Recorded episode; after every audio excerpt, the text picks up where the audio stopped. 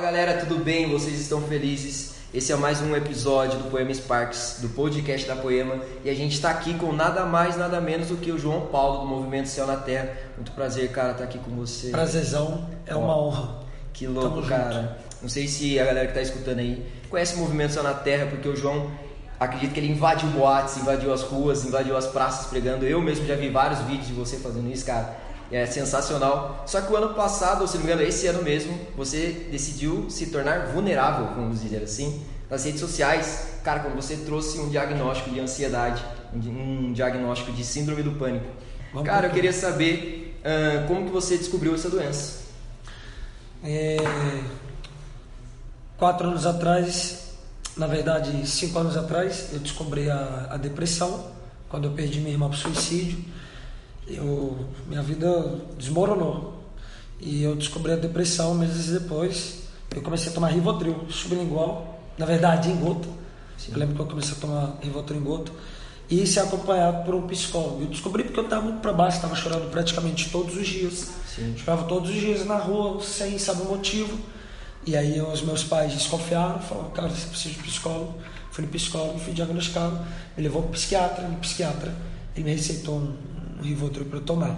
Anos depois, três anos depois, eu contato aí com o mundo, com as drogas, eu tive duas overdoses e essas duas overdoses provocaram em mim a consequência que foi a ansiedade e o síndrome do pânico. Quando eu fiquei internado na última vez, eu vi muita gente morrer, eu fiquei 27 dias, então vi muitas coisas ligadas à morte, isso colocou um medo e uma ansiedade em mim. Comecei a tomar outros remédios, quatro remédios controlados, e aí eu fui parar de tomar no ano passado e Glória a foi uma loucura. Glória a Deus. E cara, e qual foi o momento mais difícil? Seja você chorando, igual você falou agora, ou você indo até o médico e recebendo um diagnóstico, ou qualquer outro momento assim, qual que você acha que foi? Falou, cara, esse foi o momento mais difícil, porque acredito que as pessoas que estão escutando aqui, acho que eles ah, não têm saído, os problemas deles são os maiores de todos. Mas, cara, você que está escutando, acredito que Jesus vai mudar a sua vida até o final desse Vai, podcast. Vai, nome de em nome Jesus. de Jesus. E eu queria saber pra- de você, qual foi o momento mais difícil? O diagnóstico para mim não foi tão difícil, porque eu, eu já tinha muitos casos de depressão na minha família. Minha avó morreu no manicômio é, com depressão, minha mãe teve depressão por muito tempo. Então não era algo muito novo para mim. E Eu sabia da, daquela questão da he- hereditariedade que os médicos falavam, que, que podia, que, tinha, provavelmente algum dos filhos ia ter. Então eu não, eu não me assustei. Eu acho que mais era o sentimento mesmo. Eu vi do médico não, porque lá no fundo eu sabia que eu tinha parado. Eu acho que era o sentimento da tristeza. No caso da depressão, era a tristeza, a angústia, o choro. Eu lembro, eu, lembro na, na Quer ver? Em 2014, se eu não me engano, no colégio, jogando bola, comecei a chorar. E eu lembro que eu saí, fui pro banheiro chorando. Pá. E da ansiedade do pânico, que é bem diferente, bem diferente da, da depressão. Não vou dizer se é pior ou, ou, ou não, mas é ruim também. É, era ruim porque as crises elas vinham e não tinha hora. Tinha- Eu tinha crise na rua, igual a depressão, mas era mais intensa ainda. Tive crises viajando para pregar. Rio Grande do Sul, indo lá para Capão da Canoa 2016, tomando remédio controlado ainda, eu esqueci de tomar, eu era meio teimoso. né? Rapaz, eu sei que eu saí da igreja, a crise veio, puf. Eu tava indo pro aeroporto com meu voo era de madrugada. E aí eu- Sozinho? é, não. Nessa eu tava sozinho, tava só. E eu não viajo só, nessa eu tava. Eu lembro que eu olhei assim pro irmão, falei, cara, é, eu, ninguém sabe, ninguém, nunca falei em rede social, nunca falei em pregação, mas eu tenho crise de ansiedade, de pânico, eu tomei remédio controlado e esqueci de tomar. Eu tô tendo crise agora, velho. E ele falou, mano, o que, que você tá sentindo? Eu comecei a falar, mas o que, que eu preciso fazer? Eu falei, cara, hospital. Eu preciso de hospital. Eu preciso tomar um, um, um diazepam intramuscular. Porque sempre quando a crise vinha, eu tipo, só parava com a diazepam intramuscular. Nem em gota resolvia. E nem em comprimido. Eu sei que eu fui para o hospital de Osório, que era uma cidade entre Capão Canoa e Porto Alegre, e eu fui medicado. Quase perdi o voo. E muito legal que você leva tudo isso daí hoje muito na felicidade Sim, mesmo. passou. Glória a Deus, cara. Graças a Deus. Tem um ano que eu não tomo nenhum remédio. Astral. Já um ano? Um ano. Glória a Deus. Foi em abril. E não, tem mais de um ano. Tem um ano e dois meses. Eu só fui é, divulgar nas redes sociais e, e, liberar esse ano. Mas tem uma... Como você sentiu, até mesmo discerniu, uh, guardar isso de público, igual você falou, a galera toda não sabe e tal. Como você discerniu isso em Jesus para mostrar essa vulnerabilidade, por assim dizer, e mostrar isso para a sociedade, ou mostrar, postar isso nas redes sociais? Porque hoje, quando a galera posta algo assim, é por falar assim, ah, eu sou vulnerável, então não posso e tal. Eu sou menos por me mostrar vulnerável. Mas, cara, como você discerniu isso em Jesus? É, em 1 Samuel 2,4 diz que o arco dos fortes é quebrado, mas o arco dos fracos é fortalecido. 2 Coríntios 12, 9, se eu não me engano, diz que o poder de Deus aperfeiçoa nossa fraqueza. Jesus, no jardim de Getsemane, ele não escondeu a angústia que ele tinha, que ele teve antes da cruz. Foi em público que ele teve um momento de angústia. Ele não escondeu, ele não foi para o monte, ele ficou angustiado e todo mundo viu. Na Sim. cruz, as pessoas viram ele sofrer. E eu vi em Jesus, e nesses versículos, nesses dois, que não são isolados, mas tem um contexto, mas pelo tempo não vou falar do contexto, que eu falei, cara, eu não posso, eu não posso, não é que eu nem preciso, eu não posso esconder as minhas fraquezas. Porque se eu escondo a fraqueza, eu escondo testemunho. É eu escondo o poder. Se eu escondo fraqueza, eu escondo o poder. Porque o poder se aperfeiçoa nessa fraqueza. Uma geração que esconde fraqueza, esconde o poder de Deus. E aí, mano, é treta. Porque Deus precisa ser glorificado em nossas fraquezas. Não só nos nossos, sabe, nas nossas conquistas, mas nas fraquezas também. A Bíblia diz: o poder de Deus se em nossa fraqueza, não é na força. Então, um dos problemas da nossa geração, e é uma das explicações do porquê que ela não ainda venceu esses problemas da ansiedade, do pânico e da depressão, é porque ela não é vulnerável. Ela quer esconder. E isso muito também está nos líderes e pastores. Eles escondem porque eles ficam pensando, cara, se eu falar o que vão pensar, só que esse pensamento ele é muito egoísta, muito errado, porque não tem nada a ver com nós, tem a ver com Cristo. Então, seus líderes e pastores, e eu digo isso porque né, eu influencio uma galera. Se nós escondemos as fraquezas e só mostrar as conquistas, vamos esconder o poder de Deus e vamos supor e propor para os ouvintes que nos escutam que o Evangelho forma super-heróis. Quando o cara entrar na igreja e durante anos e anos ele vê que ele ainda não é um super-herói, porque ninguém é, ele vai se frustrar e vai sair da igreja pensando que o erro está nele. Mas o erro não está nele. Na verdade, ele foi enganado por homens que se transpassaram, transpareceram ser super-heróis. Então Deus me falou: seja curado, seja vulnerável. Porque o primeiro passo para cura, libertação, transformação, é ser vulnerável. Que e o ato de vulnerabilidade é o ato de humildade. E o contrário é o ato de soberba. E a Bíblia diz que Deus resiste ao soberbo, mas dá graça aos humildes. Quer ser curado, transformado, liberto, seja vulnerável. Com quem? Primeiro consigo mesmo tem gente que, nossa, não, tá tudo bem. Não, tá tudo ok. Não, foi só, foi só uma ansiedade aqui. Não, foi só um choro aqui. Cara, talvez não. Talvez você, você já tenha estado um tempo aí e talvez você tenha essa parada. Seja vulnerável consigo, com Deus, com família, né, de sangue e com família na fé. Você não precisa ir em púlpito falar, mas você tem que ser vulnerável com seus pastores, com seus líderes. E, e a questão de tempo para você ser curado, liberto, transformado. Que louco. Glória a Deus, cara, que história, hein? Não foi fácil para mim na época. Mas hoje eu olho e falo, besta eu de pensar.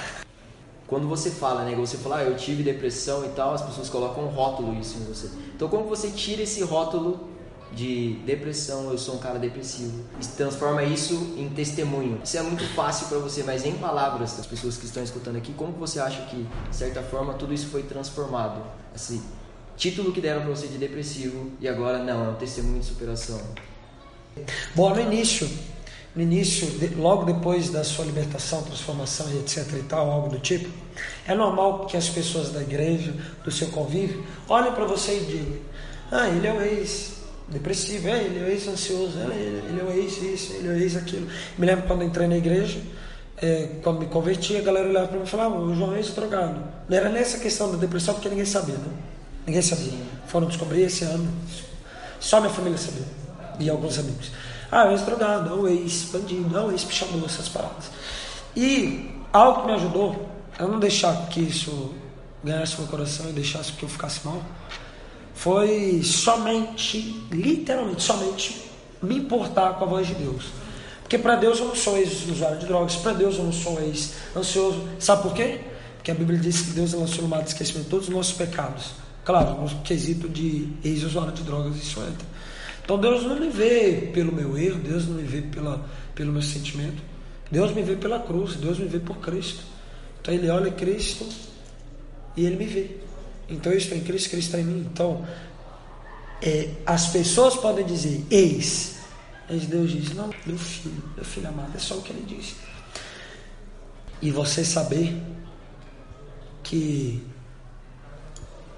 a sua história no passado vai te conectar com uma geração. A dor conecta uma geração. O testemunho transforma. Tem pessoas hoje que só me escutam que eu já passei por aquilo que elas passaram. Se eu não tivesse passado, eles não iam. Não iam. E eu descobri na prática. A dor conecta pessoas. O testemunho cura, liberta e transforma. Pode ver. Quando tem um depressivo, senta um do lado, que senta outro. E eles começam a se entender. Só que ainda não tem o testemunho ali. Só tem a conexão entre eles. Se um dos três com depressão for curado, os outros dois vão ganhar esperança, fé e vontade de viver. O ansioso senta do lado do ansioso do outro ansioso. Se um for curado, vai gerar esperança, fé, os outros dois serão. Então, a dor conecta uma geração, o testemunho cura. Então, fique de boa na lagoa. Acabou. Ajo, mas hoje ainda estou assim. Vai acabar e vai virar testemunho. Tem um verso na Bíblia que fala que sobre Jesus a gente lança todas as nossas ansiedades. E de repente pareceu que, de certa forma, a ansiedade caiu sobre você. E você começou a andar com ela, com você. E como é que você, cara, conseguiu tirar toda essa ansiedade de você? Conseguiu lançar em Jesus de novo, cara? Quando eu comecei a chegar ao Espírito Santo como uma pessoa, não como uma força positiva, energia positiva, é, eu comecei a lançar nele toda a minha ansiedade. Eu lembro que eu tive outras crises além da, do Rio Grande do Sul em viagem, pregando. E tipo assim, eu saía até a estrada, eu saía do hotel, ia pro aeroporto e eu tinha crises. Às vezes era indo pra igreja, às vezes era tipo na sala é, de relacionamento com os pastores e eu com crise de ansiedade. O que, que eu fazia? Isso sempre. Ou na rua. Eu pegava eu ia para o lugar onde eu estava a sós com o Espírito Santo, só ele, e eu dizia, eu falava em voz, é, é, é, eu falava, eu exteriorizava o que eu estava sentindo, e eu dizia. E esse é um dos versículos que, que mais me ajudaram, acho que é Filipenses 4, 6, por aí. Eu falava, Espírito Santo, ansioso. A sua palavra diz, em Isaías 53, que o Senhor levou sobre si as nossas dores e enfermidades. O Senhor levou sobre si ansiedade, o Senhor levou sobre si depressão, o Senhor levou sobre si síndrome do pânico. E se o Senhor levou sobre si, eu não quero estar sentindo isso daqui. Eu quero, eu quero ter a paz que excede todo entendimento. E sempre, não era às vezes, sempre eu recebia paz, meu coração se acalmava. A única vez que eu fui para o hospital em viagem, por causa de crise, foi essa. Depois, porque nessa época eu não via ele como amigo, dois anos atrás. Tipo assim, na verdade, na verdade, não. Eu sabia que ela era meu amigo, mas eu não me relacionava assim igual eu me relaciono hoje. Eu me relacionava quando eu entrava no quarto na igreja. Eu não sabia que eu podia conversar com ele como eu conversava no quarto na igreja, num carro voltando de viagem. Quando eu descobri, acabou. Então, quando você cria um relacionamento com ele como amigo, você começa a sentir segurança de lançar sobre ele o que você está sentindo e vai acabar. Você vai acalmar. Nós somos titulados a geração ansiosa.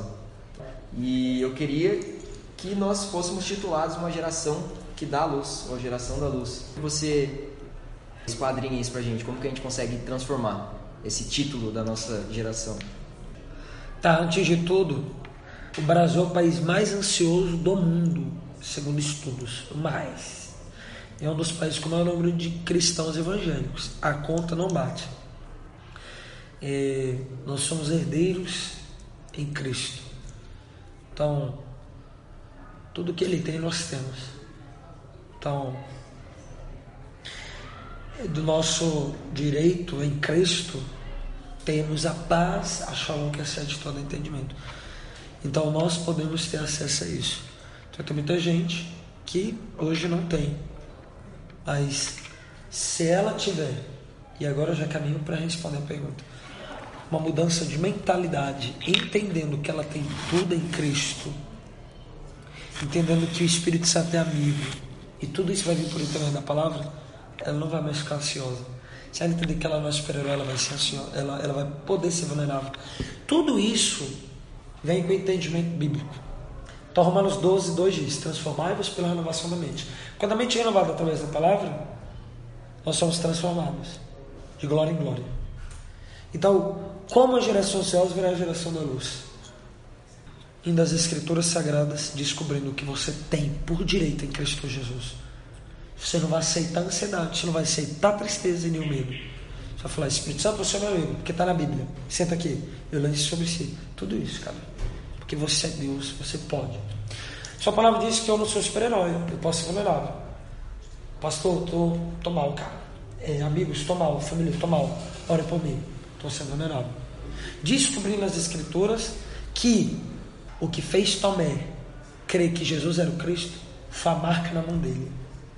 Imagine Jesus lá recebendo, puf, puf, cravos, sabe, pregos, na verdade, pregos em suas mãos. Imagine ele olhando e falando, cara, é, tá doendo.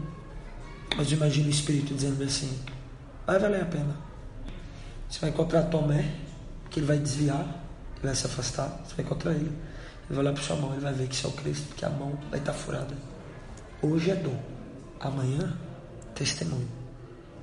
Hoje dói, amanhã vai ser aquilo que vai fazer com que as pessoas creiam em Cristo.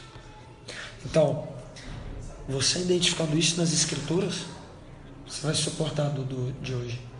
Jesus só suportou a cruz porque ele viu a alegria que estava proposta depois dela.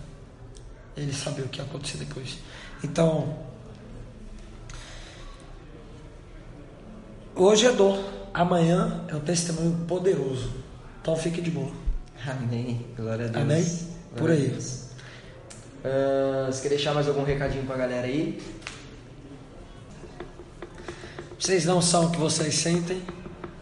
Vocês são aquilo que Cristo fez por vocês na cruz. Então vocês não são depressivos, vocês não são ansiosos, vocês não são, sabe, é, medrosos. Vocês são alegres, vocês são felizes, vocês são corajosos, vocês são esperançosos. Porque Jesus fez isso por nós na cruz.